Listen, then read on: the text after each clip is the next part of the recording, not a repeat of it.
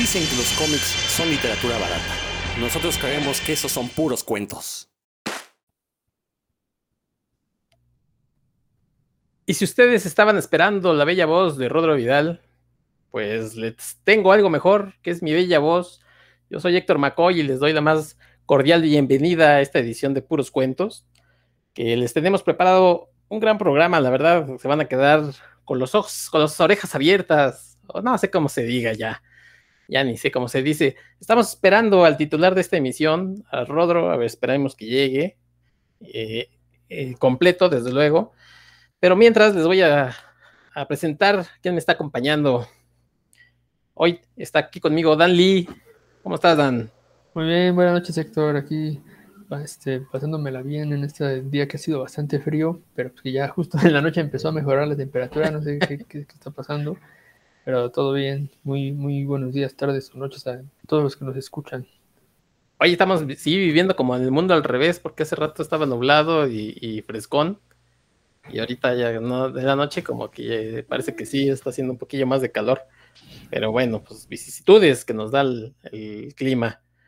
Oye, Dan, antes de empezar el, tema que teníamos preparado, me estabas comentando de una serie en Netflix que, a nosotros como ñoños nos gusta mucho este tipo de programas porque nos enseñan todo lo que, lo que conlleva la preproducción, la producción, detrás de cámaras, el cómo se hacen estos proyectos de cine. Entonces, la verdad es que siempre son muy interesantes. Sí, a mí esta serie específicamente, bueno, he visto varias, ¿no?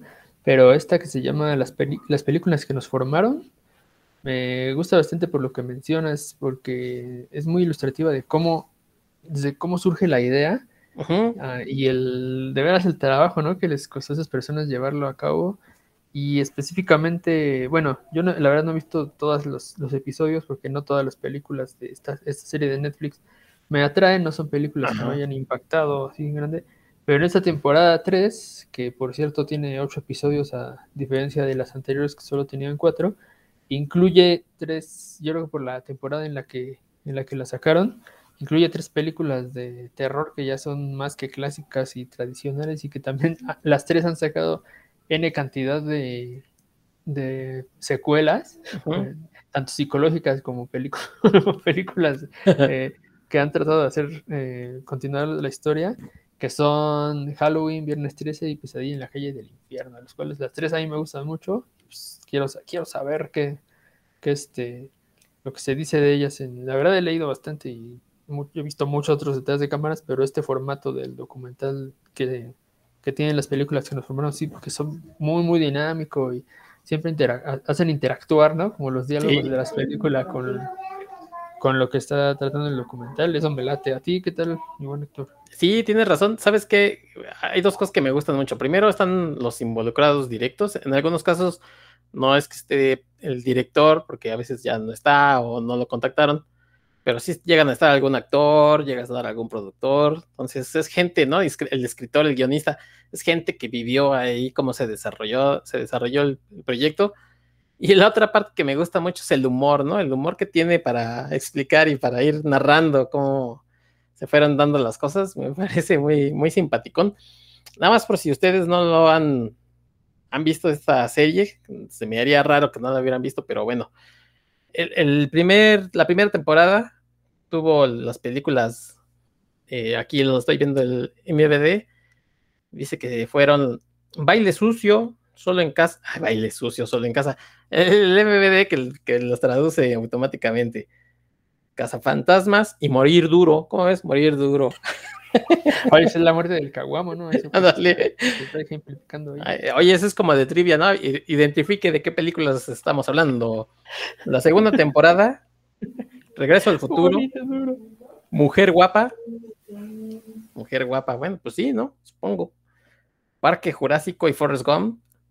Y esta tercera temporada ya se aventaron inclusive más episodios.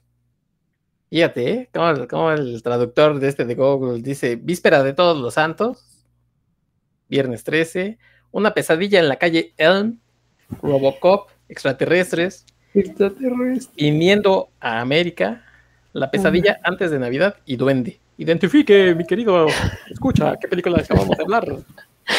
Todas, la verdad es que en mayor o menor medida, pero las vimos y nos interesaron y siempre es eh, muy agradable ver estas historias detrás de, cámaras y de... Así que el behind, behind the scenes todavía.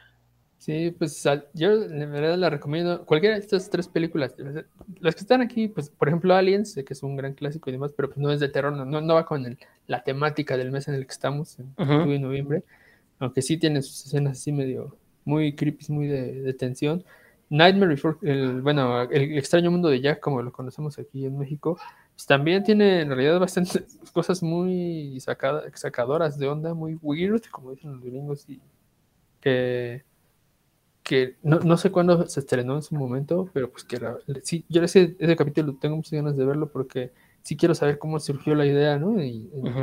de, Tim Burton, pero pues, las que están así como ahorita puestas para la, la celebración de Halloween, pues, claramente son Halloween de John Carpenter, este, estrenada en el 78 este, ese capítulo ya lo vi, así que tengo los datos bien frescos y me los voy a decir. Yo te iba a decir, oye, qué preciso, muchacho.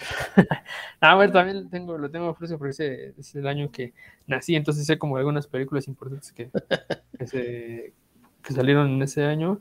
Viernes 13 que la vi N veces cuando estaba, cuando era niño y adolescente. Yo tenía un amigo que se llama George Gutiérrez, bueno, Jorge Gutiérrez, que también es muy, muy fan de los cómics y el model, modelismo y demás, que ese sí era fan de Viernes 13, pero él te puede decir, en, o sea, a quién mató Jason, en qué película y cómo lo mató, ¿no? Por ejemplo, dice, no, pues a, este niñito lo mató así, así, en tal. O sea, se sabía todo. De hecho, una vez hice un juego de rol eh, de Viernes 13 en la que pues, a todos nos mató, ¿no? En, la primera sesión, porque pues, era imposible matar a Jason. Y Pesadilla en la calle del infierno, pues es mi película de terror favorita, tan siquiera norteamericana.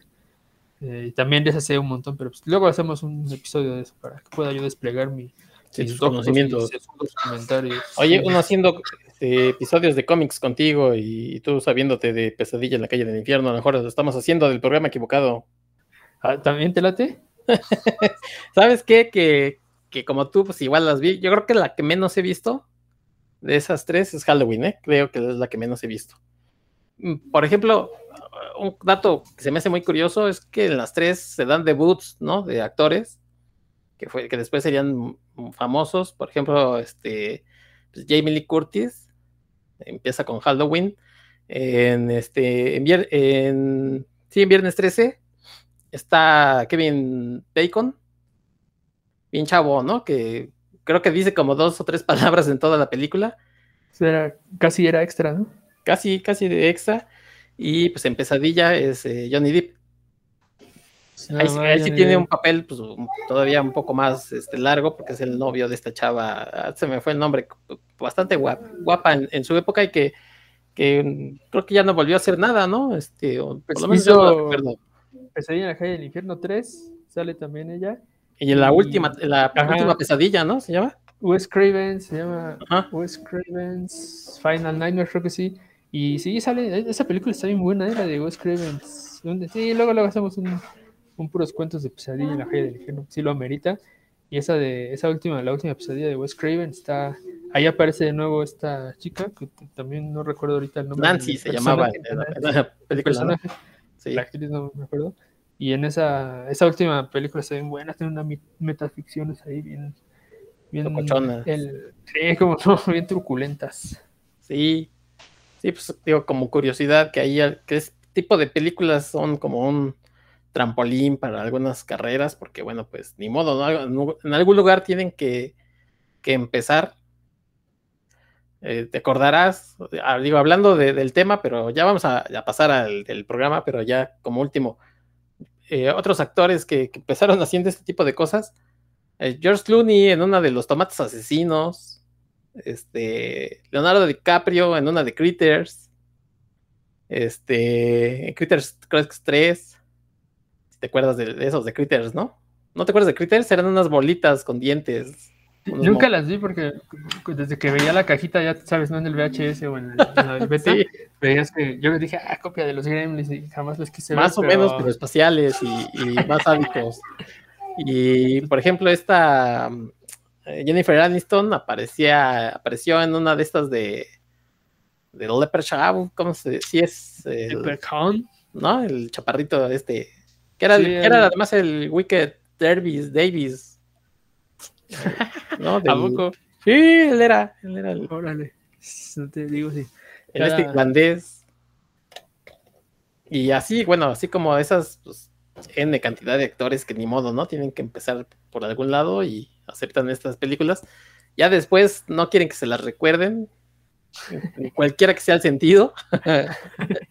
y dicen, no, no, no. Por ejemplo, hablando de, de Kevin Bacon, eh, aparece en esta de Tremors, que es un, bueno, la verdad es que no os voy a decir que sea un peliculón, pero sí es un super clásico. Entonces él decía que de todas las películas que había hecho era la única que creo que sí le gustaba. Una- bueno, Ah, está bueno ese comentario. Sí, por ahí, por ahí en ese sentido iba el comentario, ¿no? Que decía, no, de todas mis películas. Ah, no, no, no, no era que le gustaba, sino que era la única que el personaje le gustaría regresar a él, que fue la época en la que se desarrolló un, un proyecto para que él regresara al, digamos, su personaje regresara al universo de, de Tremors, que ya son como cuatro o cinco películas. Ustedes recordarán ese, ese gusanote, ¿no? En la tierra, en el desierto. Entonces, eh, digo, la verdad, pues bastante piñatonas las películas, estas medio ochentera, principios de los 90. Y él sale en la primera película, ya después se quedan otros personajes. Pero bueno, pues así, así se dan las, la, la vida de estos artistas famosos que después reniegan de sus papeles. No, no debería. Yo creo que en su, su currículum ahí, ahí sirvió. Y pues, en esas películas, por ejemplo, como en Halloween o Viernes 13, que, pues no sé, podrán decir que el- la trama es muy sencilla, tal vez, pero pues tuvieron un impacto y las vio, ahora sí que en, su época, pues las vio medio mundo, ¿no? Porque a donde se distribuían películas gringas, ahí iban a dar todas estas películas. eh, así que sí, sí les, les dieron bastante pantalla a estos, pues, a- a todos los implicados. Pues sí. Y. Oye, ¿algún otro comentario que quieras hacer de, de esto? Ya nos empezamos con. A Ah, ver pues si llegan que- los que, susodichos. que no le saquen, como decía el del Museo del Cuscús, no le saquen, no le saquen y échense, las, las El películas. cine y- se ve y mejor en el cine. Ah, no, ese era otro. Pero, sí, no, y ahorita, bueno, estas películas para volver a verlas en el cine, pues, solo en festivales, ¿no? Festival, sí, que, que es lo que platicaba yo con un buen amigo Beto Calvo, que Ah, sí. en las eh, casas este, de, de- de- de cine, pues deberían de, ahorita que a lo mejor no hay tantos estrenos, pues reestrenar, ¿no? Ciclos de películas así, y la gente seguro iría a verlas. pero uno no, pues porque luego no quiere, ir al cine, pero sí son títulos que uno llama la atención y que uno quisiera ver en pantalla grande. Sí, porque aparte en esa época, pues todas las películas eran filmadas, esas sí, filmadas, no grabadas, eh, con, pensando en que iban a ser exhibidas en ese formato. Entonces también eso, pues, digamos que estaban hechas para eso. Y, y, eh, se, efectivamente pudiera ser que se disfrutaran más en el, en el cine, tan siquiera el visionado, ¿no? Ya, ya si, si uno quiere estar poniéndole pausa y que, que hacer escándalo, y cocinar mientras, mientras pones, ya, ya es cosa de, de Sí. gustos, ¿no? Pero el visionado per se, pues, Y ahorita que comentas precisamente eso de, de que son películas pensadas en que se vean en, en formato de pantalla grande, pues cuántas de esas películas no vimos adaptadas a televisión de cuadrito, porque eran las televisiones de nuestro tiempo, ¿no? Que a lo mejor Pues sí. este, partes que, que decían quién está escondido ahí, pues no se ve porque las recortaban, o sea, esa es una realidad. Recortaban el cuadro porque pues, no cabía en... Ya después inventaron, por ejemplo, algunas, les, les agregaban estas franjas para que ya se viera el, el formato original, por decir. Y ahora actualmente con las pantallas, pues ya el formato es widescreen, entonces ya, ya no es necesario recortarlo. Pero pues sí, muchas veces eh, esas todas películas, yo creo que antes del 2000, este, las vimos así, ¿no? Que te decía, esta película ha sido para adaptarse al televisor o una cosa así. No, y eso las que decía, ¿no? Porque si no, pues, en realidad tu copia ahí beta copiado ocho veces antes y, y no. no veías al malo, pero pues porque literalmente no veías que ni eso ni otras Sí, cosas, ¿no? Y Ah, lo, sí, mal, lo mal copiada que estaba. Sí, pues yo de estas que menciono de Halloween, Viernes 13 y Pesadilla en la calle del infierno, pues en realidad en el cine solo vi Halloween porque la, la cada Halloween la, la, la volvían a pasar y pues mi papá que, este, que tenía mucho sentido común me llevó a verla cuando era yo muy chiquito ahí al, al cine y pues ya, ya ven los resultados, ¿no? Sí. Este, pero las otras sí las vi en el, en, en el otro formato. No, si hubiera visto Pesadilla en la calle del infierno en el cine, yo creo que sí me, me sucede ahí algo. Algo rudo, sí. Sí, sí, la verdad es que pues, las vimos de chavos y a lo mejor después les fuimos tomando gusto, pero pues de chavos sí nos espantaban. Ya hasta después decías, a ver, quiero volver a ver. Y más cuando te enterabas que había más historias, ¿no? Y, y sigue y sigue. Yo, de, por ejemplo, de Freddy sí fui más fan que de Michael Myers o de o Jason este, Voorhees. Jason, porque eh, se me hacían como eso de que les, les disparaban, los tiraban, los atropellaban, los quemaban y nunca se morían. Y el otro, como era más sobrenatural, pues lo, lo entendía, pero, pero bueno. eh, así es, el- era el mundo de nuestras películas de los ochentas. Exactamente. No, Bueno, pues este, si quieres, entonces le pasamos al tema del día de hoy. Oye, ¿qué ya pues? se hizo costumbre que quien propone el tema no viene, ¿no? O llega Sí, tarde. o así. Llega bien, tarde. Está bien, está bien. Vamos a poner una multa. Mejor, porque así no, este, no nos salen eh, con Oscar González Loyo, que ellos son fan de esos este, dibujantes. Y ustedes van a decir que, que dibujantes, sí, pues hoy vamos a hablar de nuestros dibujantes favoritos, o por lo menos aquellos que, que nos gustan mucho y que vamos a tratar de hacer alguna recomendación por ahí de alguna historia y de explicar qué es lo que nos gusta. Entonces, pues, si quieres, mi querido Dan, em- empiézale. Sí, pues me voy a, voy a seguir sin ningún orden específico en realidad. ¿Ok? Eh, voy a empezar por, por alguien de es Alex Todd, ya para no hacer misterio. Ah, Alex. Todd, sí, pues es un clásico. Estoy, estoy leyendo una biografía de él. Es una biografía extensísima sobre él que por ahí me topé. Son tres volúmenes. el- ya me leí el primero y el segundo no lo hallo por ningún lado. Este, entonces estoy leyendo el tercero, pues en lo que hallo el segundo.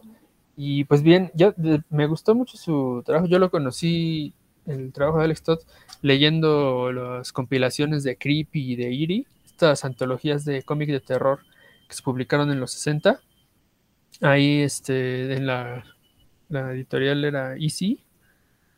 Este, ahí fue donde yo me topé por primera vez con el arte de Alex Todd. Y sí, era muy diferente, ¿no? De, de la forma de narrar, el detalle, el claroscuro que maneja. Todo, ahí esas antologías todas eran en blanco y negro. Y me llamó mucho la atención y entonces ya leyendo esas antologías chonchísimas también, de repente pasaba y dije, este es, este es Alex Todd, es el dibujo es de Alex Todd, ¿no? Y me bajaba ya los créditos y Alex Todd. Me empecé a identificar por el... De veras, o sea, sobresale, ¿no? Y mira que, el, que los Creepy y los Eerie eran por lo general muy bien dibujados, pero el de Alex Todd siempre la composición de la página, los encuadres bien diferentes, ¿no? Ahí tiene unos dibujos de cementerios en los que está lloviendo, que de veras son impresionantes, ¿no? Pero bueno, eh, ahí fue cuando, el nombre me empezó a llamar la atención. Luego, también en publicaciones de Facebook, Facebook de mi padrino Everardo Ferrer, de repente lo mencionaba, ¿no? Alex Todd también como un... Dije, ah, mire, o sea, no, no, soy el único que se que le ha llamado la atención. Ya, ya en cuanto me puse a averiguar me di cuenta que por supuesto que era el único, ¿no? Es un clásico y admirado y considerado maestro por muchos, ¿no? Por muchos. Y pues es un, un dibujante norteamericano nacido en los 20, o sea, a finales de los 20, que murió allá en este siglo, en 2006, y pues que el grueso de su, de su trabajo lo hizo en épocas ya muy clásicas, ¿no? Los 40, los 50, este, los 60, los 70, y no solo hizo cómic, que aparentemente era lo que más le gustaba, y, y no, y el cómic, el, tan siquiera lo que he encontrado, le gustaba mucho hacer cómics de guerra, de especialmente de aviones de guerra, de, de batallas de aviones, le quedaban muy bien las secuencias de, de batallas de aviones, muy, muy fluidas, o sea, como no sabes, tú sabes perfectamente lo que está sucediendo, ¿no? Con lo difícil que es eso. Y también el, el dibujo que hacía de las, de las máquinas per se, están bien, bien detalladitos, los, los encuadres son los que siempre me sorprenden y es lo que he estado leyendo en su biografía, que él siempre, siempre andaba buscando algo nuevo, ¿no? No, este, como que no se, no le gustaba estar estancado y también hizo diseños para, para Hanna Barbera, que es también algo de lo que más se le reconoce, con series, para series como Johnny Quest, Fantasma del Espacio, Los Herculoides, que a mí me gustaban mucho cuando los pasaban aquí. Este, otros que no son tan famosos en México como Dino Boy, Moby Dick, Mighty Mightor, pero unos que voy a decir que ustedes los reconocerán, Birdman y el trío Galaxia, los hizo él también, y otros tantos, ¿no? Eh, los Cuatro Fantásticos, la de aquel, aquellos años, también los hizo él. Y, y, sí, bueno, uno se da cuenta que ese tipo de diseños que él hizo para Hanna-Barbera y otros estudios impactó, ¿no? O sea, se, se siguió reproduciendo o imitando en, otros títulos, en otros, que a lo mejor no son hechos por él, pero que parecieran que los, que los diseñó él, ¿no? Eh, también dice que, bueno, participó en diseños de otro que me gustó mucho, que era Tondar el Bárbaro, aunque él hizo los diseños, no sé si ustedes, si recuerdas esa, ¿no? De Tondar el Bárbaro, este que era como una cruza de Star Wars con el mundo de Conan. sí, por aquí alguna vez la, la, comentamos. Ajá, ese estaba, ese con Ukla el Mok, estaba, bueno, ese es, ese, ese Alex Todd, eh, a pesar de que en realidad no he leído tantos cómics de él así como extensos, lo que he leído son estos cómics de 8 o 6 páginas, principalmente de la, de la EC y esas antologías. Sí, me gusta mucho y en cuanto lo, lo veo, lo identifico como el trabajo de Alex Todd. Y en estos libros que te comento que se llaman, bueno, voy a buscar las biografías, incluye mucho trabajo de él que no es de, es, de géneros, ¿no? Por ejemplo, de western, de pulp, de algunos que hizo para revistas de que se que eran para la cultura surf. entonces todos los personajes andan surfeando, este, o para también algo que le gustaba mucho eran los coches, entonces trabajó para Hot Wheels, para el, título de Hot Wheels, que era lo publicaba DC Comics, y para otra, no recuerdo el título, pero eran de, de aventuras en Hot Rods, ¿no? Que son estos coches, este, que los chavos principalmente modifican para que queden como a su gusto. No, pues ahí se daba vuelo Alex Todd este, haciendo las carreras, los choques, los choques los, los dibuja chidísimos, no creo que estás esquivando ahí los, los fierrazos. Eh, no, tiene, hay, tiene, hay un cómic de los que dibujó para EC, que es un, no recuerdo el título, pero es, una, es cortito, de seis páginas, en el que casi siempre le gustaba mucho trabajar con Archie Goodwin, que era el que escribía casi todas las historias de, terror del, de la Easy, pero con los comentarios este sobresalía cuando trabajaban juntos, y en este específico es de, es como un mundo post-apocalíptico en el que hay un hombre todo barbón, así, que parece que añora la compañía humana, anda, se dedica a andar cosechando, así que cosechando latas de comida de conserva, porque pues, es lo único que puede comer, ¿no? Ya todo está no puede ni cazar porque los animales están contaminados y demás. Y cuando por fin encuentra personas, se, se pone todo paranoico y, y, se los cuento porque pues, para que lo encuentren no está fácil, ¿no? Eh, se pone todo paranoico y se cree que le quieren robar sus latas y se, se, establece, se establece, una batalla entre él y el grupo de, de humanos con el que se encuentra y es impresionante, de veras desde, desde el arranque, desde que ves al tipo este solo ahí que tiene que matar unos perros que lo, pues, obviamente lo quieren cazar, hasta las últimas viñetas en las que se resuelve la batalla que, tiene contra el otro grupo de humanos por las latas de comida, es de veras una maestría de la narración que no, te la crees, ¿no? Hasta que la ves de veras y llegas al final y dices, órale, ¿cómo me fui tan, tan fluido, no? Es porque pues, el trabajo que, que hacía Alex Todd sí era bastante avanzado a la época, yo creo, desde la composición de las páginas, su manejo de, las perspectivas, y es muy, muy, pues de maestro, ¿no? Como lo averigué después cuando creía yo que yo era el único iluminado, ¿no? Este, me di cuenta que lo admira mucho al buen Alex Todd. Sí, no, bueno, es que te fuiste a lo grande, o sea, Alex Todd es una influencia grandísima para, para cualquier, inclusive para animadores, por decir, ahorita acabas de mencionar dos productos que parece que no tienen nada en común más que que sean de superhéroes, que son super amigos y los cuatro fantásticos, ¿no? Esa de, los 60 Pero si los ves eh, detenidamente, tienen el mismo tipo de trazo, estos rostros como cuadradones, muy sencillos. Y, y después sería inclusive influencia para, por decir, el Batman de la serie animada, me parece que, tratan de, rescatar ese tipo de estilo, ¿no? Bruce Timm eh, hace estos trazos también, igual es un Batman como muy estilizado finalmente, pero igual como cuadradito hasta cierto punto, ¿no? Entonces, bueno, pues Alex Todd es, hablar de, un gran dibujante, seguramente la, gente que, es más, eh, eh, que no alcanzó a ver estas caricaturas, que apenas las está empezando a ver o las está reconociendo, redescubriendo, este, pensará pues, eh, que, era un estilo quizás como medio pobre para la época, pero la verdad es que incluía un gran, gran trabajo, mucho esfuerzo, darle un, un, estilo propio a esos, personajes. Y seguramente yo, yo compararía a Alex Todd pues, con Jack Kirby, ¿no? En, en, estas influencias de que todo el mundo más o menos quería hacer. Y lo que pasa es que yo creo que también Alex Todd, cuando uno, uno piensa en él, pues se va inmediatamente a las caricaturas, porque no fue tan prolífico en, los cómics, en estas historias, o como tú bien mencionas, muchas las hizo ya en, los 40, por ejemplo, en estas historias del SC de, terror que después fueron este, pues censuradas y de plano algunas de ellas ni siquiera perduran hasta nuestros días. Por ahí hay antologías y demás, pero la verdad es que poco le entramos a ellas, ¿no? Poco le entramos, hay, gran, hay tomos que, quizás uno debería de, de checar, pero pues no lo hace porque además son caros y demás y nos quedamos en la superficie, ¿no? De escuchar de, Alex Todd y decimos, ah, sí, es el de los super amigos y pues ya párale de contar. Pero la verdad es que sí, como bien mencionas, tiene un gran trabajo y, seguramente muchos quisieran pues, llegar a, la mitad de lo que él hizo, ¿no?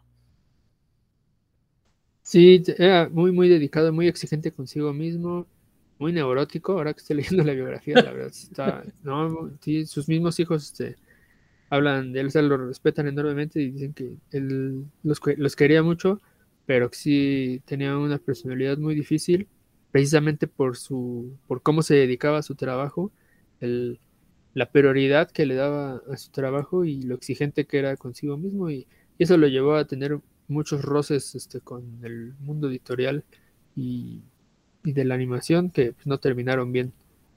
Entonces, pero pues es el, esa personalidad, pues, gracias a eso es que, y sí fue muy prolífico en cuanto a cómics también, nada más que, pues, como ya lo mencionaste, muchos de esos títulos están perdidos, no, no hay quien los haya rescatado. Sí, no, pues ya la verdad es que se acabó, muchas gracias, puros cuentos, ya no hay este manera de, llegarle al personaje que, acabas de mencionar, Dan. Entonces, ah, muchas gracias. Nos vemos la próxima semana con, más diversión. Oye, bueno, pues, eh, ¿quieres agregar algo más de, Alex Todd? No, no, no. hay, que, hay que darle a, nosotros. Oye, yo, déjenme, les, les cuento que a mí una de las cosas que me gustan mucho de los cómics, sobre todo los de superhéroes, son los grupos. A mí me gustan mucho los grupos. Entonces, el cómics como la Liga de la Justicia, los Avengers, eh, esas interacciones de personajes diferentes y que además vienen incluso pues de diferentes títulos, obviamente, me gustan mucho. Y uno de los que yo creo que es, pero el maestrazo en, eso de hacer grandes grupos, pues George Pérez, ¿no? Yo me acuerdo cuando era chavo y veíamos, no sé, el nombre de araña, leía el, nombre de araña de, de novedades o veía algunos cómics de, pues de Novaro, de, Superman, o los de Beat después de, Batman, de Superman. Eh, cuando salió esta de la crisis, que, y que en un panel, en un este, página doble veías, no sé, 30 personajes, con un nivel de detalle impresionante, pues era así como que a mí me estallaba la cabeza, ¿no? Así, ¡pum!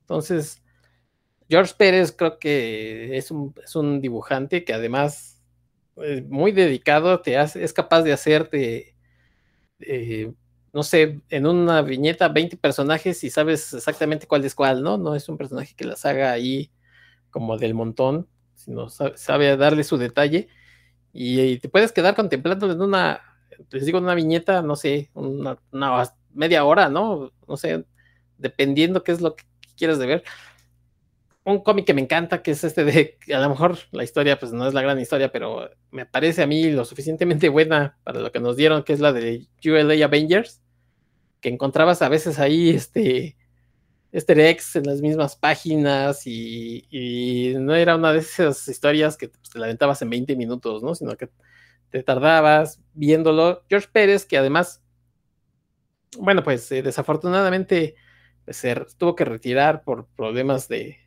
visión.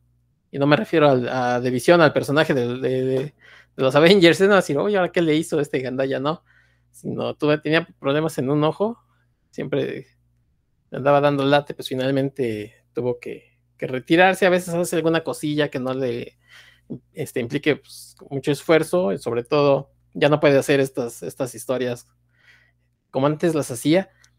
Pero para mí el, personaje, no sé, este grande de, los cómics de superhéroes y de grupos, George Pérez, siempre será mi, dibujante favorito.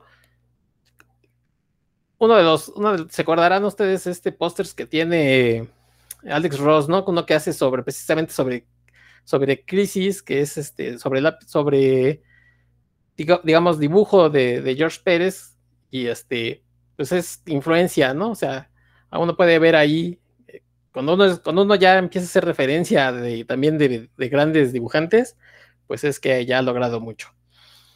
Yo creo que, mm, no sé, pensaría en otros dibujantes como, otro de los que me gusta mucho es Kevin Maguire, que también se aparece en la Liga de la Justicia Internacional, pero Kevin Maguire lo que hace es con sus rostros, ¿no?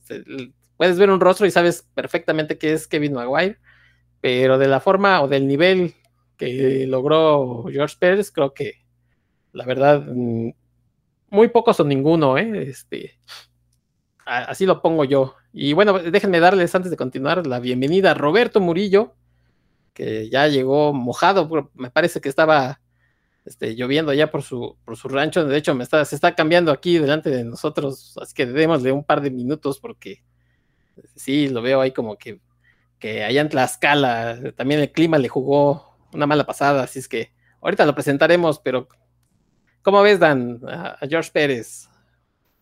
Ah, pues sí, elegiste a un, uno de los clásicos también, eh, que yo ahora no he leído muchas cosas de lo que ha dibujado él, pero no es por culpa de él, ¿no? sino porque los cómics de esa época eran, tenían muchas, muchas palabras y, por ejemplo, el JLA Avengers que mencionaste ahorita, sí, yo lo empecé así con un con gran entusiasmo, Luego me di cuenta que me faltaban N referencias, ¿no? De las que estaban ahí. Entonces ya ah, mejor lo voy a ojear porque el dibujo sí está chido.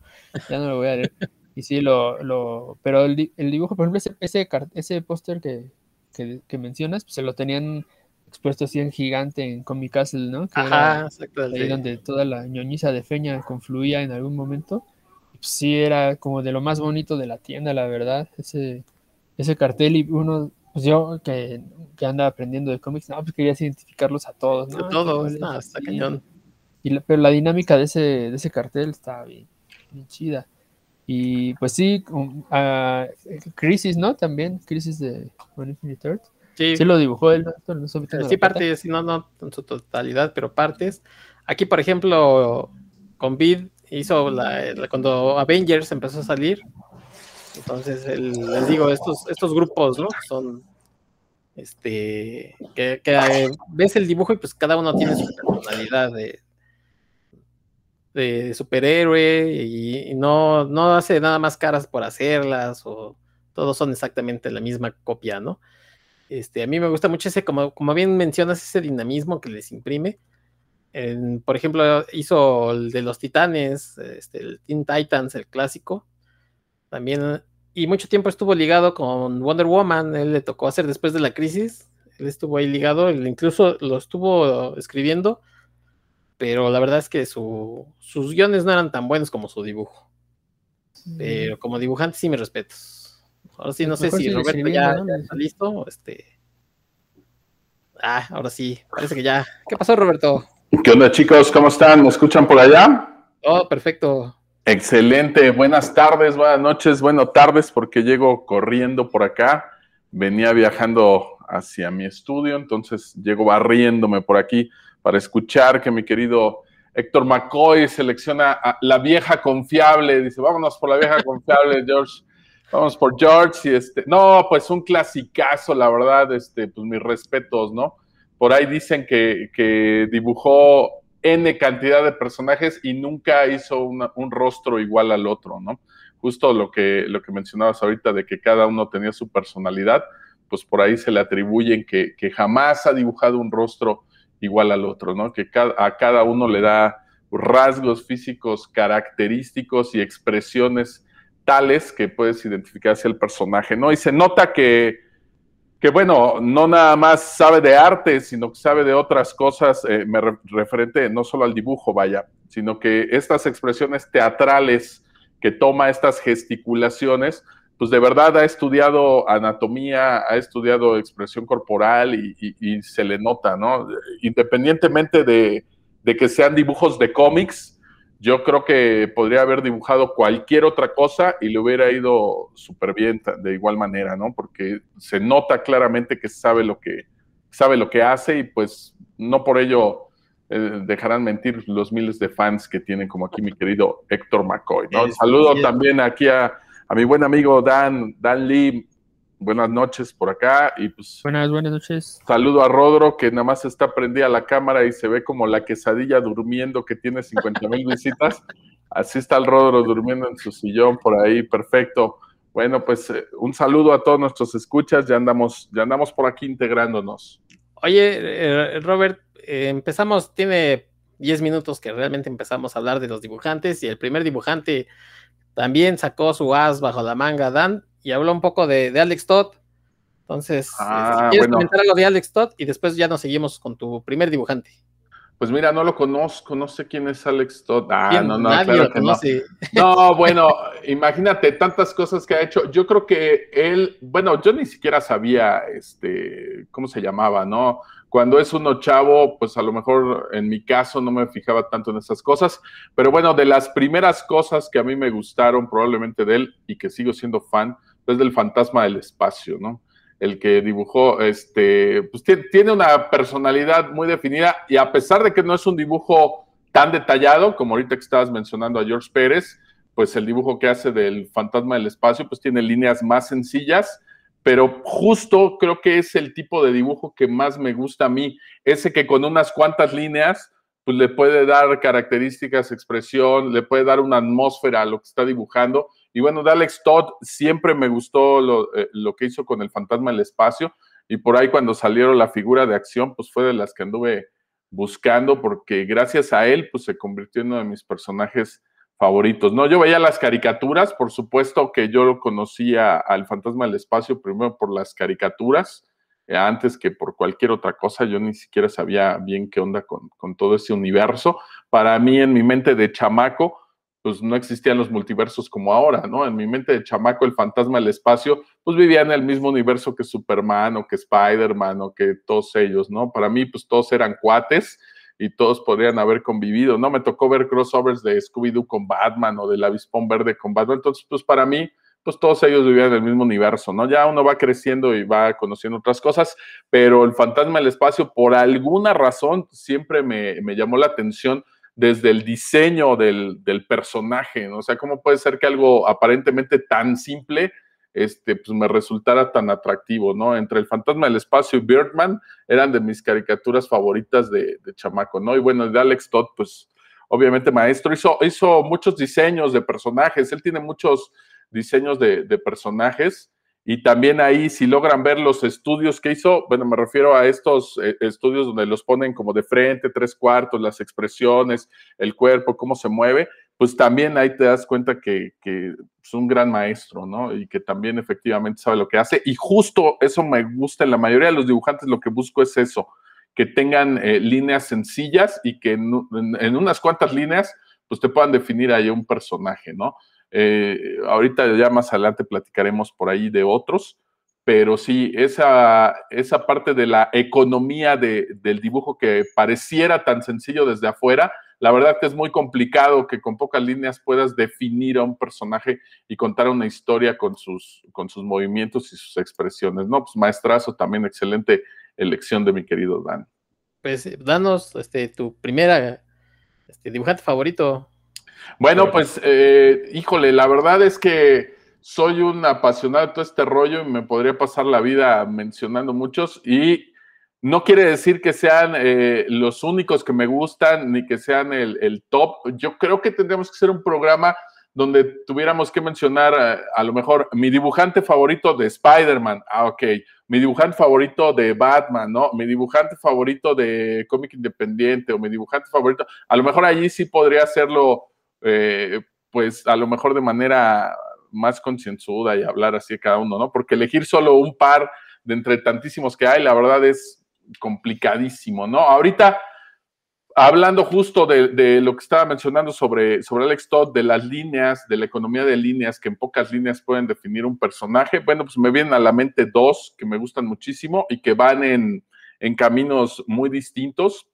Uno, por supuesto, es Bruce Timm, eh, lo que hizo con la serie animada de Batman. Y híjole, hay un libro que precisamente es de Batman, la serie animada, por ahí lo compartí en Twitter hace no mucho, está completo porque ya no se consigue ese libro este, pues ahí también te das cuenta, ¿no? Como aunque tenga muy pocas líneas y, Batman tenga tan poquitos rasgos aparentemente en su capucha, pues con eso puede contarlo todo sin ningún problema, ¿no? Y de verdad, Bruce Timm, aunque tiene ese estilo caricaturesco y que pudiera a lo mejor la gente identificarlo para niños, pero pues de verdad, si nos ponemos a ver a su Poison Ivy o, o a su Catwoman, caramba, ¿no? Definitivamente no son dibujos para, para niños, ¿no? O sea, las ves y pues fiu fiu, ¿no? Y, pues nada que ver que, sean líneas como de caricaturas, ¿no? El poder hacer que Yedra Venenosa con esas pocas líneas se vea sexy, que se vea realmente seductora en una caricatura que aparentemente era para niños, este, pues mis respetos, ¿no? Eh, lo que se hizo en el cómic también, pues es buenísimo, me gusta mucho.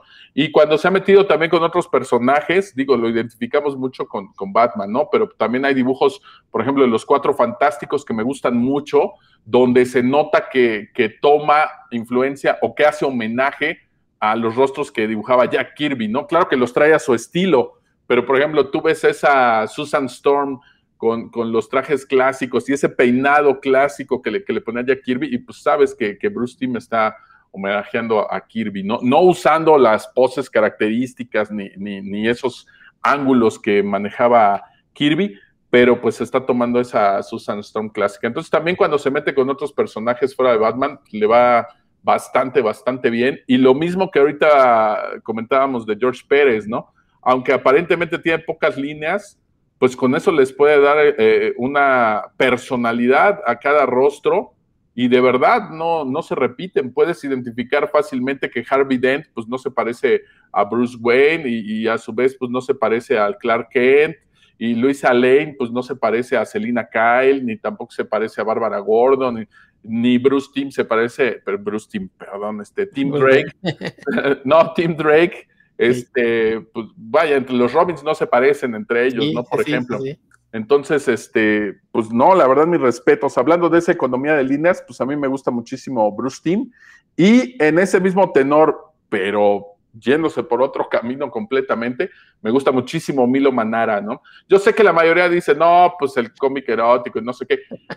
De verdad, tengo los, los cómics de Milo Manara, los tengo en blanco y negro, porque me gusta precisamente ver solo cómo con una línea o sea, puede dibujar una mujer de manera tan perfecta, ¿no? Bueno, aquí ya nos vamos a ir eh, como hilo de media, dirían por ahí, porque Dan iba a escoger a Milo Manara como su segundo dibujante favorito y yo no sabía. Así es que bueno, vamos a, ahorita nos vamos a seguir eh, precisamente con Dan, pero yo creo que de las cosas que me llamaron la atención fue precisamente este dibujo que era impresionante. Quiero aclarar que mi primer contacto con los cómics de Milo Manara fue eh, fortuito, yo ni lo conocía, yo no sabía ni de qué iba, y es más, el, cómic que yo conseguí era una feria de libro chiquitita, de libros usados que se ponía aquí en Tlaxcala, al lado de la iglesia de San José, y el problema era que no sabías en qué continuaba la historia, porque eran de estos cómics españoles que salían, eh, pues yo me imagino que tenían más o menos la extensión de unas grapas, y este, pues no, no sabías en qué terminaba la historia, ¿no? Pero con ese simple número,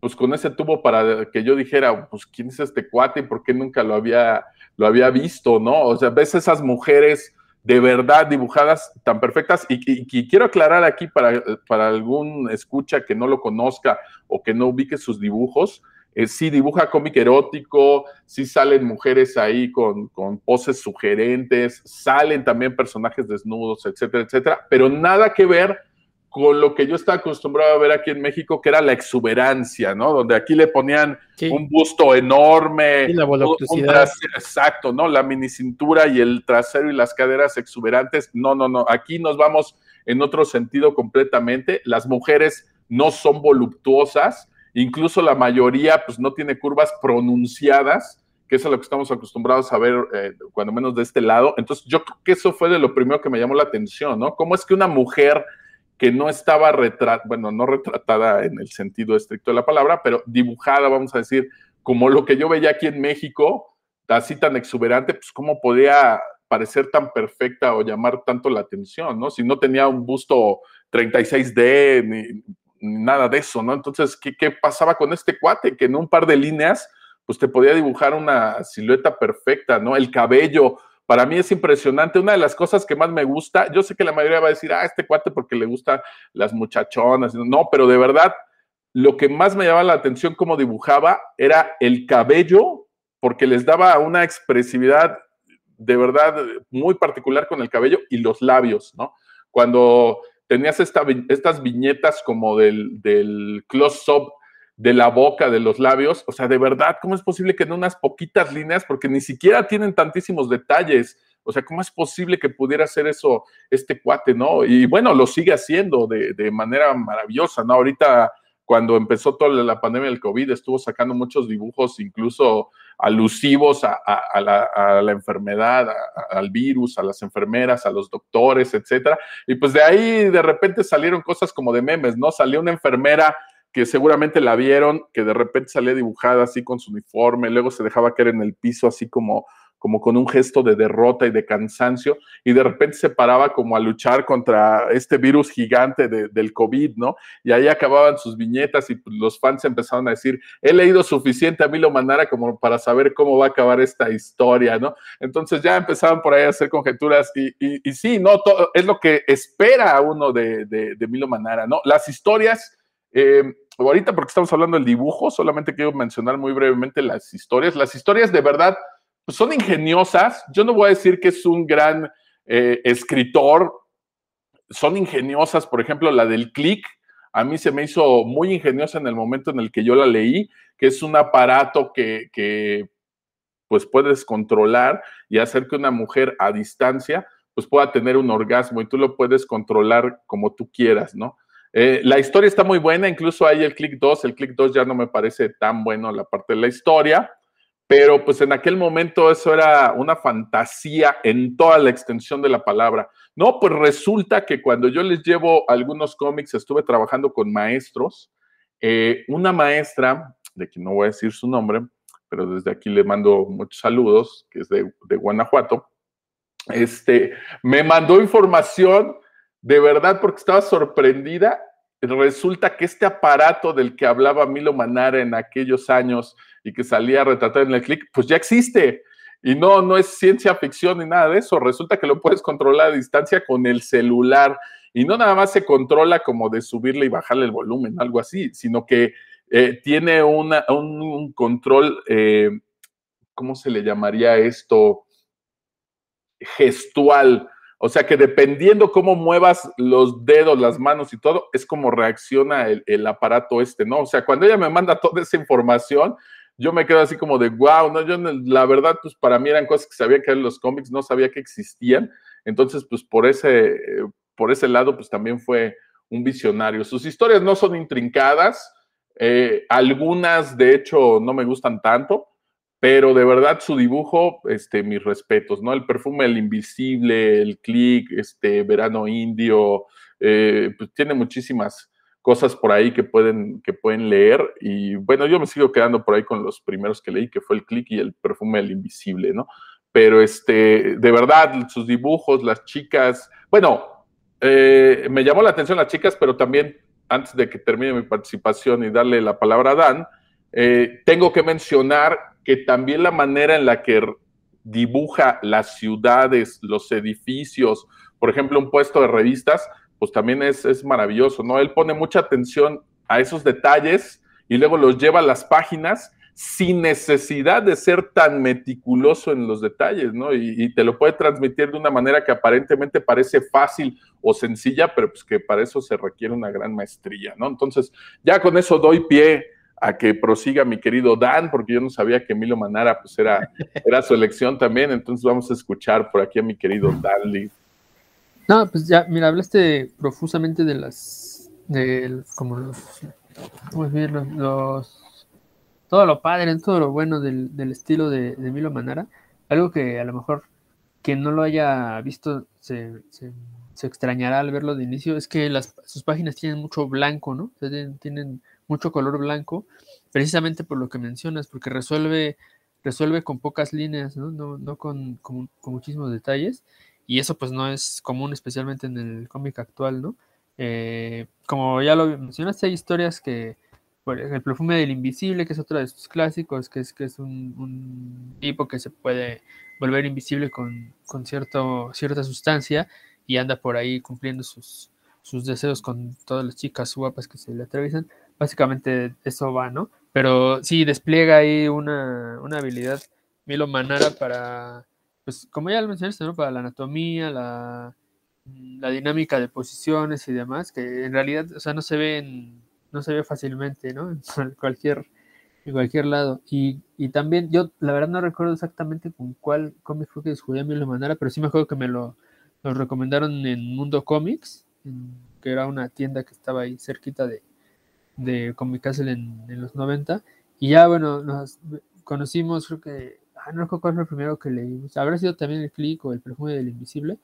Eh, y ya de ahí pues vinieron más títulos. Hay una historia que no es muy conocida que se llama Cita Fatal, que, también es muy buena. En la obra de, de Manera, la más conocida pues de los 80 y de los 90, ¿no? Es como cuando se hizo de un nombre. También tiene ahí uno del Kama Sutra y demás. Pero esta de Cita Fatal me gusta porque no, no es, es, más bien noir, es como una historia de, de la mafia, de un tipo ahí que se que amenaza, ¿no? Con, ah, le, quedan a deber a un, tipo ahí X le queda a deber dinero a la mafia y entonces van y se la cobran con su esposa y le dicen que tanto no les pague, todos los, todas las tardes se la van a ir a cobrar con su esposa, ¿no? Y de, ahí arranca, pero ahí sí me parece que sí, la, historia está más, como más compleja de lo que nos acostumbra a mandar y por eso esa historia me gusta, no les voy a decir en qué termina, porque ya se lo tendrán que, les arruina la sorpresa y aparte sí le da una vuelta de tuerca, este, que, que como les comentaba Robert, sus historias no suelen ser tan complicadas, o a veces en algunas no sé si sería la traducción, porque pues, eh, originalmente era en italiano, yo leí muchas en inglés, de repente sí como que no tenían mucho sentido, ¿no? yo supongo que la traducción, no, de veras, por ejemplo, Verano Indio, ¿no? Este, el dibujo está muy padre y es el desierto y demás. los, los paisajes están muy bien logrados y demás, pero como que uno, yo estoy seguro que la traducción ahí afectaba a la, a la historia porque no, no, terminaba de enterarme bien de qué, de qué iba. Hay otras en las que en realidad la historia no importa tanto, ¿no? Como en Gullivera y... Gulliveriana, ajá. Gulliveriana. Bueno, yo la leí, te digo, que la traducción... Yo, ah, bueno, me fue, me fue bien porque yo los leí en, el, en las ediciones de Norma la traducción, yo me imagino que del italiano al español, sobre todo ahí en Europa, pues debe ser, entre comillas, pues más sencilla, ¿no? Quiero pensar. Sí, pues sí. Pero yo siempre me quedé con la con el deseo de cómo, cómo no, cómo no, es que Milo Manara se alió con Alan Moore para que hubieran hecho Lost Girls, ¿no? Eso, eso es mi, mi fantasía. Híjole, yo creo que yo creo que hubiera salido algo muy bueno, ¿eh? porque precisamente de Lost Girls hay algunos dibujos que no me gustan, pero para nada, ¿no? Y este, y pues sí, el del viajezote que se avienta Alan Moore, pues no. Mira, yo a mí me tocaron los de Norma y de hecho era difícil conseguirlos por aquí, hace unos 15 años no era como tan sencillo, ahorita ya llegan más ediciones y hasta en color, con acuarelas y más padres. Las que yo conseguí fueron los cofres que salieron de Norma que traen 34 eh, cómics de Milo Manara, eh, traen como la mayoría de, su obra. Esos los conseguí en la extinta Badabing Comics por ahí. Y desde aquí le mando un saludo a mi querido Luis Joel, mejor conocido como Gaider, Abdul, porque cuando vino Milo Manara al Festo Comic a dar un taller, yo no pude asistir, pero él se encargó de que me autografiara por ahí las tapas de los cofres y, el primer número del click, ¿no? Entonces de aquí pues un agradecimiento y un saludote a mi querido Luis Joel, mejor conocido como Gaider Abdul, ¿no? A mí me tocaron esos de Norma y vienen en blanco y negro, por lo que entiendo salieron como a la venta en fascículos en España y ya después me imagino que el tiraje que no se vendió, pues lo metieron en esos cofres y ya lo vendieron así para, otros países, ¿no? Hasta donde sé más o menos fue así. Y sí, encontrar de repente los que venían con acuarelas, colores, todo ese rollo, era más complicado y eran ediciones pues, bastante caras, ¿no? Si de por sí los cofres estos eran caros, los otros en pasta dura y granotes. Hace un año, no, hace dos, me los topé justo en la fil del Zócalo. Eh, por ahí los estaban vendiendo, así es que si se apuran, pues todavía agarran, creo que la fil se termina mañana. El lunes es como el último día que termina. Es hoy, pero creo que se avientan siempre un día más. Le ponen hasta el 17 y creo que se avientan un día más para levantar todo y hasta encuentran ofertas. La venta nocturna. Sí, no, bueno, esa creo que es dos días antes. Esa debió haber sido ayer, me parece, ¿no? Pero casi siempre se avientan por ahí como un día más para levantar. Ya no tienen eventos, ya no tienen este, conferencias ni nada de esto, pero se suelen aventar por un día más. Entonces, por ahí a quien nos escuche, pues acérquense a las librerías o a las ferias del libro, que es por ahí donde pueden conseguir material del gran, gran, gran Milo Manara. Búsquense unas imágenes por ahí de internet y van a ver de lo que les estamos hablando, ¿no? Bueno, pues eh, si les parece, pasamos a otro dibujante más. Eh, yo, como, como comentaba al principio, a mí me gustan estos dibujantes que en una página te pueden hacer 10.000 cosas. Obviamente también me gustan el otro, el otro espectro, el otro lado del espectro, como ya mencionamos, Alex Todd, eh, por ejemplo, creo dibujantes que, tienen una influencia tremenda con, Alex Todd. Eh, Phil Hester me gusta mucho. Recuerdo haberlo leído en este corrida con, con este mm, eh, Green Arrow, en su dibujo de Green Arrow. Es muy sencillo, bueno, parece muy sencillo, ¿no? Son unas líneas muy, muy económicas. el otro que, que, yo creo que también parece que lo hace muy sencillo, yo no sé por qué estos se llevan todo el talento, no, no puede dibujar ni un círculo, este, ahora sí que redondo, y, estos se llevan todo el talento. Mike Alred te avienta unos dibujazos y se ven como muy sencillos, ¿no? La verdad. Pero, pues aquí el que les voy a traer, que también hace, y se puede pasar uno, no sé, un día, de verdad, en una de sus historias ahí, nada más viendo sus viñetas. Juanjo Garnido con Black Sad, que pues obviamente tiene esta influencia que él trabajó con en Disney y se nota, pero pues leyendo cualquier página de, o viendo cualquier página de Black Sad, uno dice, híjole, ¿cómo es posible que además eh, a animales los, los haga tan, tan humanos, ¿no? Si, si se puede decir la palabra, uno puede entender cada sentimiento, cada emoción que transmite a través de su dibujo y a través de personajes que, que bueno, pues es bien complicado que, no sé, personajes que tienen hocico, que tienen este pico, pues, pues son pájaros o te, puedan transmitir tanto, ¿no? Y además es, es o sea, por eso eh, tarda tanto Black Sad en salir, porque pues, el nivel de detalle que tiene en cada página es tremendo. Eh, espero que no digan que, porque estoy furro y una de esas cosas que pues, obviamente, o sea, nadie diría eso de mí. Eh, odio a los personajes así peludos y demás. Pero bueno, Juanjo Guarnido sí, sí, la verdad es que, le deje un poco de talento a los otros, ¿no? Este, él no tiene tantas cosas, pero pues ya con puro Black Sad este, es suficiente legado. Y no sé, o sea, pocos dibujantes como él para, representar tanto con animales. Eh, incluso hasta Disney a veces, o los, claro, la, la, gente que trabaja para Disney tiene problemas, ¿no? Para transmitirlo como lo hace aparentemente tan sencillo, Juanjo Guarnido, y, bueno, pues eh, darle a este mundo que ha hecho con, eh, con, con 10 canales, pues la verdad es que era algo que, probablemente no sabíamos que, necesitábamos hasta el día que lo vimos, el día que, que, yo la primera vez alguien me platicó de eso, dije, pues, ¿qué será? ¿No? Pues animalitos como todos y, no, hombre, pues es, la verdad es que es un mundo increíble el que lograron ellos con Black Sad. ¿Cómo ven ustedes este, a estos, a este dibujante? No, pues está, ahora sí que también te fuiste a un nivel muy muy alto. Este, algo que tiene Black Sad, aparte de lo que has mencionado, es que cada volumen se luce más, ¿no? O sea, cuando ya crees, lees el primer volumen de, Black Sad, está, está bastante bien, ¿no? O sea, el, dibujo es una cosa impresionante, ¿no? Los, también los encuadres esos en los que, me acuerdo de uno en el que está la habitación de Black Sad, ¿no? Así completa, la, toda la viñeta está en la habitación de Black vista desde arriba. No, de veras que pareciera que está ahí en, con, el, con la pantera esa negra ahí, pero ahí cada, cada volumen eh, le innova algo, se mete como, se sale de su zona de confort y se, se- le aumenta el nivel de dificultad y nos entrega algo todavía mejor. No recuerdo ya uno de los últimos volúmenes, ahorita ahí me ayuda Héctor con ese, es uno que sucede en Estados Unidos y tienen que, los personajes tienen que atravesar un carnaval, ¿no? Para, para, están como persiguiendo a alguien o huyendo de algo, no recuerdo exactamente. Y esa escena del carnaval, ¿no? De veras, parecía que está uno ahí metido, ¿no? Está, cayendo confeti ahí cuando uno lo está, lo está leyendo. Y otro, de- dentro de ese mismo volumen, ahí están simplemente una charla, están tomando té bajo una- un árbol, ¿no? Y la- y el, el sol cae sobre el árbol y obviamente se, se filtra, hay rayos de luz que se filtran sobre la, los comensales. También esa, esa secuencia es de veras, bueno, como dicen los gringos, quita el aliento, ¿no? Es breathtaking, porque no, es, es- como bien sea, te puedes quedar, no sé, decenas de minutos viendo la- las viñetas, ya no digamos las páginas, porque Sí. también la composición es, es impresionante. Así que sí, ese es un, un artista completo. Que, Y, adem- y además para aumentarle dificultad, pues se, se enfocan en una cierta época, ¿no? Ah, sí. Entonces, no es que diga, bueno, pues estamos ahí en el, ahí en el presente y ahí le ten- me puedo ir y me siento y sino que se ve que buscan y buscan referencias y cuando uno ve una viñeta sabes exactamente qué es lo que sí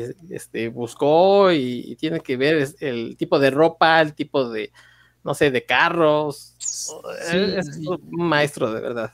Y ya lo hizo oscuro, ya lo hizo de la nieve, ya lo hizo con Sí. tonos rojos, ya no, no, está, está pesadísimo. Dice Robert que no, que está muy Ah. Robert, no, no, es que a él no le gustan los animalitos. No, imagínate, Don Bestia diciendo que no es furro. ¿Quién te va a creer eso, por Dios? Pero bueno, no, pues mira, dices que, que trabajo en Disney y que se nota, pero la realidad es que ya quisiera Disney que se vieran así sus dibujos, ¿no? La neta. O sea, las libertades que tiene en Black Sad, no, pues imagínate si le dieran toda la libertad del mundo a quienes trabajan en Disney de hacer algo así, pues estaríamos hablando de otra cosa, ¿no? Eh, el mismo poder de la compañía pues los limita. Afortunadamente Black Sat pues nada que ver. Eh, sí, pues son animales, son antropomorfos, pero pues va en un sentido distinto, ¿no? Es una novela negra y pues no hay que dejar de mencionar que aquí la trajo Panini, la edición integral que se maneja en España, este, están ahí los volúmenes que existen hasta ahorita. Digo hasta ahorita porque ya está anunciado el nuevo, el nuevo tomo. Entonces, los que existían hasta ahorita, pues los recopila Panini en la edición integral y nos los traen a- aquí a México, aparte en un superprecio, pasta dura con los cinco volúmenes. Y justo lo conseguí hace un par de años en, el en la Feria del Libro del Remate que se hacía ahora en el Monumento a la Revolución y tenían descuento, entonces me costó 310 pesos, 320 pesos, una cosa así. De verdad está de risa el precio para todo lo que trae ahí adentro eh, este tomo, ¿no? Entonces, eh, por ahí debe de andar todavía en algunos puntos Panini. Eh, yo tenía entendido que se había agotado primero lo que mandaron y luego resurtieron como de los que les quedaban.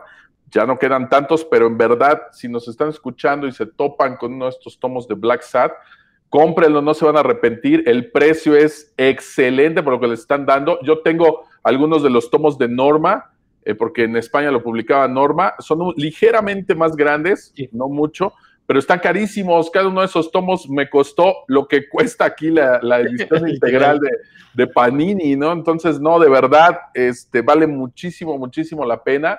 Cómprenlo y la historia les va a encantar, eh, sin importar si sean furros o no sean furros o les gusten los animales antropomorfos. Les va, sí, no, no importa, les va a gustar Black Sat. Existe por ahí un videojuego, la verdad yo nunca lo he jugado, pero salió para el PlayStation y se ve bastante bueno. Yo no tengo consolas, yo soy ruquito de maquinitas, yo, a mí me gusta echar la reta en vez de jugar en mi casa, pero seguramente alguien de nuestros escuchas, pues tal vez habrá tenido eh, experiencia con esto, ¿no? Dice Oye, por ahí oye. que furros los pumas, pero pues si las águilas, ¿dónde quedan? Imagínate, ¿no? Oye, Y Robert, este, y ¿qué pasó? hablando de, hablando de figuras que también te gustan mucho, también hay una figura por ahí de, de Black Sat, lo que sí no sé es si es eh, rígida, o sea, de estas, este, Según yo es una estatuilla. sí, es una estatuilla, ajá. Ajá, según yo, es una. Pero, una pero estatuilla. también es imposible de conseguir. No, pues aquí ni en sueños. Lo que pasa es que este cómic, pues originalmente, eh, si no me equivoco, pues, se publica en francés. Eh, sale en Francia antes que en España, ¿no? A pesar de que eh, pues, los autores sean españoles, en realidad este cómic se edita originalmente en Francia. Allá es un mercado infinitamente distinto al que tenemos aquí en México. Y allá sí se hacen cosas eh, alusivas que son de colección. Allá se consiguen figuras de Tintín, allá podemos conseguir pues, cosas de Asterix. Vaya, está el parque de Asterix, ¿no? Entonces, sí, según yo, este Black Sat que salió, pues fue para el mercado francés. Y bueno, obviamente llegan a España, pues por la cercanía, pero pues no, de este lado ignoro, ah, seguramente alguien lo tendrá, porque tampoco es que haga nada más 10, pero sí definitivamente debe ser bastante complicado de, de conseguirse, ¿no? Digo, si algo como lo que se hizo con Sandman, eh, conseguir las estatuas y las figuras que hay de Sandman, pues no es tarea fácil, y se produjeron en Estados Unidos, ahora imagínate Black Sat que está producido por allá, ¿no? No, la verdad solo he visto imágenes, pero hasta donde sé, pues es una estatuilla, y este, y pues bien, la verdad se ve muy, muy padre. Ojalá y este, ya no he visto ese mercado. Fíjate que hace unos años se pirateaban las estatuas y, este, y las vendían aquí en México, ¿eh? Y, y no se veía nada mal. Te digo porque me tocó ver esa Mary Jane de, basada en, en una portada de Joseph Campbell.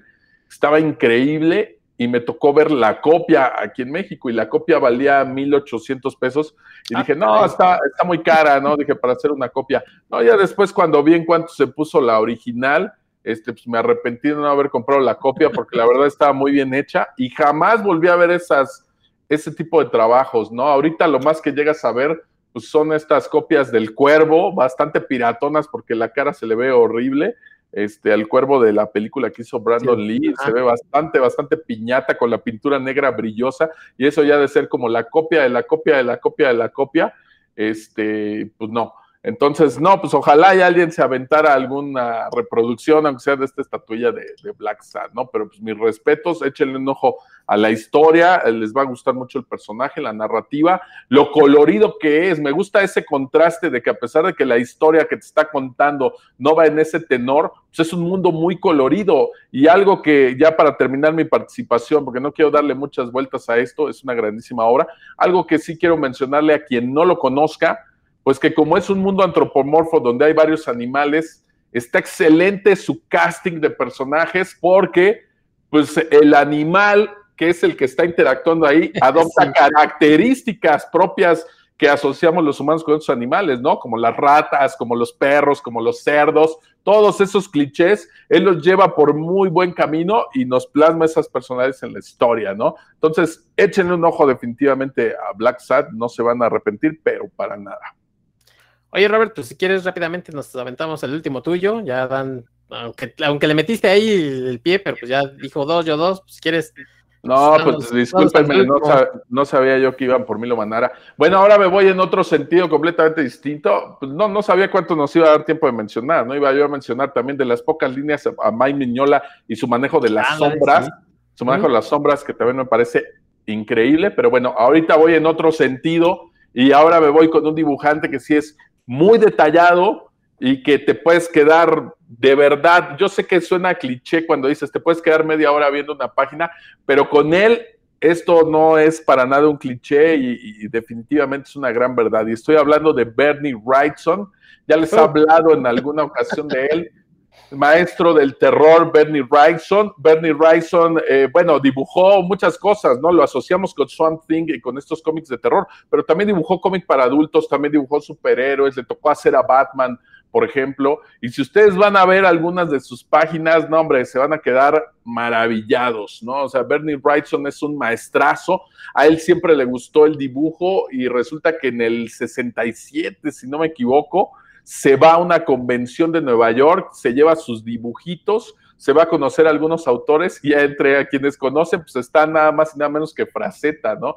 Eh, Frank Fraceta, ven los dibujos de Bernie y le dicen, no, no manches, tienes que mandar esto, ¿no? Él regresa y se avienta una historia chiquita y, y la ven por ahí en DC Comics y pues venga para acá, ¿no? A partir de ahí comienza a trabajar como dibujante de cómics, ¿no? Grandísimo, grandísimo, grandísimo, de verdad tiene un estilo muy detallado, pero de entre los dibujos que más me gustan de él, pues son los que hace, por ejemplo, para Frankenstein de Mary Shelley. No es propiamente un cómic, yo lo sé, pero es mi edición definitiva de Frankenstein, es la que hace, ilustra Bernie Wrightson, ¿no? En verdad esas páginas, a los chavos con los que yo trabajo en escuelas y que les llego a hablar de Frankenstein, esos son los dibujos que les muestro y todos quedan apantallados a ver que no es el típico monstruo de Frankenstein con, con, la tapa de la cabeza cuadrada y los tornillos acá y las cicatrices, ¿no? Cuando ven a este monstruo, de verdad quedan eh, eh, atraídos hacia él, ¿no? Padrísimos. la verdad, ni siquiera tengo calificativos para, para denostar, para demostrarles que es este un grandísimo, grandísimo dibujante, ¿no? Este estilo que tiene como de hacer muchas líneas y con esas delgadas líneas, formar las luces y las sombras y dar volumen y los detalles al personaje, no, hombre, híjole, de verdad, pues, me quito aquí el, sombrero porque difícilmente yo podría poner a alguien en, en, esa liga, ¿no? Tiene dibujos tan fregones que en verdad si ustedes se van a ver los grabados de Doré, que Doré pues hizo grabados para las grandes obras de la literatura, vayan a ver los grabados de Doré compárenlo por ahí con Bernie Wrightson y van a ver cómo pues Bernie Wrightson tiene todo para ponerse unos trancazos en la misma liga de, de Doré, ¿no? O sea, estás hablando de grandes ilustradores. No, no me estoy quedando corto en decir que no solo es un gran ilustrador no nada más de cómics, sino de cualquier cosa que le, que le pongan enfrente, ¿no? A ese nivel está Bernie Wrightson, ¿no? Entonces, eh, si de dibujante se trata, pues para mí cuando alguien me dice, enséñame un dibujante súper fregón, y no, pues ahí está Bernie Wrightson, ¿no? Y la mayoría, quienes no lo conocen, pues sí se quedan de, de a seis con su trabajo, ¿no? Entonces, por ahí se los recomiendo, por aquí, este, pues consíganse probablemente el Swamp Thing, el tomo de Frankenstein ilustrado por él, que lo edita Planeta, el que está llegando aquí a México, se consigue de manera muy sencilla en, en Sanborns, en Liverpool, en todas estas tiendas. No es barato, anda alrededor de 650, 680 pesos, pero es pasta dura, se los recomiendo, está increíble, de verdad, no se van a, no se van a arrepentir, ¿no? Échenle un ojito por ahí al trabajo de Bernie Wrightson y pues no sé por ahí mis compañeros que tengan que decir al respecto. No, ya lo comentaste todo, Robert. Eh, uno, uno, no entiende cómo, cómo, un dibujo puede tener tantas líneas, la verdad, de, Bernie Wrightson. Y además, no sé cuánto tiempo se tardará este nivel de detalle también, es increíble.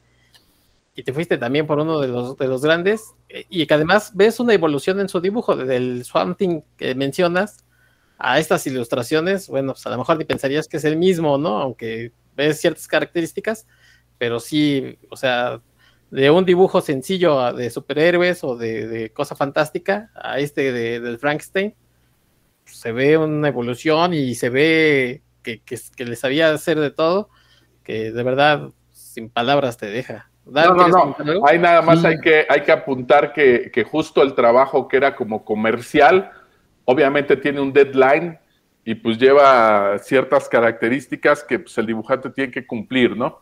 El, otro, que ya es un trabajo, podríamos poner entre comillas, más autoral, ahí es donde se ve pues todo el potencial y el verdadero talento que tiene Bernie, ¿no? Sí, yo solo quiero hacer un servicio a la comunidad. En, yo en issue.com me encontré una antología de, de cómic, bueno, de historietas de terror y de fantasía de Bernie Wrightson, por ahí me lo, me lo eché bastante amplio y pues ahí en, no, no sé en issue.com qué tan legal sea, la verdad, pero es una página segura que al menos virus no les va a cargar, ¿no? Pues rólalo, rólalo para que nosotros podamos este, discernir qué tan legal es. Ah, of course. Bueno, pues yo creo que, que, podríamos seguir aquí platicando de Bernie Grayson y de mil dibujantes más, pero pues este creo que le vamos a parar aquí, vamos a, seguramente después en otro programa vamos a continuar y que Rodro también nos diga cuáles son sus dibujantes que admira. Eh, estoy seguro que todos nosotros empezamos viendo ah, animación y viendo cómics pues, por el dibujo y ya después nos fuimos por las historias y los guionistas y demás, y que sería Alan Moore y, estas, cosas, estas cosas locas que te cuestan a Dan y demás.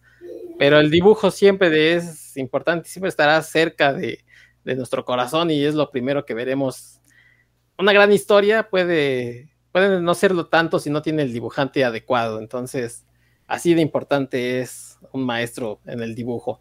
Creo que por ahí le vamos a... Sí, ah, ya lo dijo Abelina, exactamente, nuestra amiga Abelina que nos escucha cada ocho días. Vamos a despedirnos. Eh, Roberto, tú que entraste el último, pues despídete, porfa. Bueno, también nada más mencionar que a veces hay dibujantes que no nos gustan y con el paso del tiempo terminan convirtiéndose en un gusto adquirido. No, yo por ahí les puedo, no me voy a poner a platicar de él, por supuesto, ya estamos terminando el programa, pero Sal Buscema, que no me gustaba en el espectacular Spider-Man, yo empecé leyéndolo, no me gustaba y no me gustaba. Yo, con el paso de los años terminé tragándome mis palabras porque ya era, este cuat sí tenía un estilo muy particular y muy propio, ¿no? Y el ver esos ojos del loco que le dibujaba Norman Osborn al Duende Verde, híjole, de verdad, mis respetos, ¿no? Las facciones de Mary Jane a veces se me hacían un poco duras, por decirlo de alguna manera, pero y lo mismo, con el paso del tiempo, ya después veía yo a su Mary Jane, decía también me quito el sombrero. Entonces, Salvo Sema, eh, de verdad, muy expresivos sus rostros. Me costó muchísimo trabajo que me gustara, pero cuando me gustó dije, qué bueno que crecí leyendo ese espectáculo publicado por novedades, ¿no? Entonces, yo me despido de nuestro auditorio. Eh, cualquiera que sea el estilo de dibujante, de, lo que ustedes quieran que les llame la atención en el dibujo, bueno, pues adelante, eh, busquen qué más hay alrededor de eso, no se queden solo con lo que publican en los cómics, porque muchos de estos ilustradores, sus mejores obras a veces están en editoriales independientes con otros cómics o en otro tipo de, de trabajos, ¿no? Entonces vayan a buscar alrededor de ellos qué más es lo que se publica desde aquí me despido y pues ya espero que hagamos la segunda parte donde ahora sí Rodro nos hable de, de, Todd, de Todd McFarlane, que es su dibujante favorito, este, pues que se aviente todo el programa hablando de él. Desde aquí, pues felices trazos, diría Bob Ross, y nos escuchamos la siguiente semana. Muchas gracias, Roberto. Dan, despídete, por favor. Sí, pues yo me despido con dos nombres de, de, de bueno, uno es, un, uno es un equipo y otro es un dibujante que están trabajando actualmente, que van a seguir publicando, espero mucho, y los, los puedan seguir con, con títulos actuales, que uno es J.H. Williams III, que yo lo conocí en Promethea y en Batwoman, que es las composiciones que hace de página, eso es lo que creo que sobresale él, la composición de página que hace son excelentes, y ahorita actualmente tiene un título que se llama Neverlands, que todo el, todo el peso, él, él también lo escribe, pero en realidad todo el peso está en la gráfica y en la la narrativa.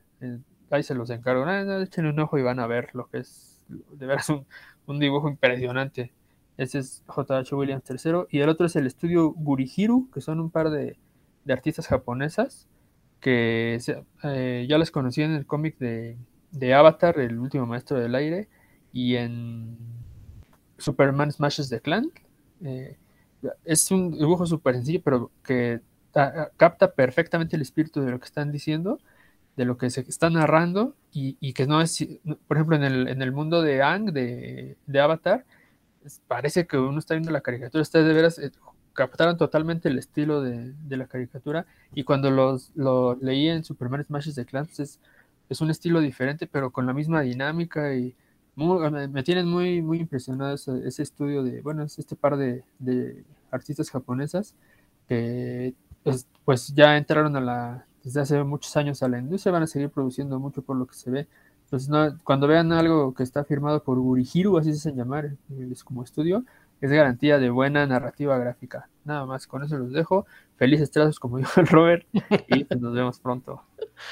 Bueno, pues yo les quiero agradecer y ya saben que nos pueden escuchar en el canal de la revista Cinefagia. Ahí estamos también por los cuentos.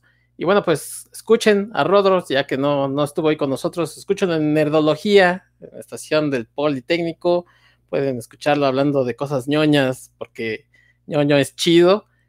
Y bueno, pues en nombre de Rodro, precisamente yo soy Héctor McCoy y les doy las gracias por habernos escuchado. Nos estaremos escuchando la próxima semana. Y bueno, pues eh, seguramente haremos un segundo episodio de dibujantes. Mándenos sus nombres favoritos, sus dibujantes favoritos para que también nos comentemos y por qué son sus favoritos. Muchas gracias, hasta la próxima. Vámonos.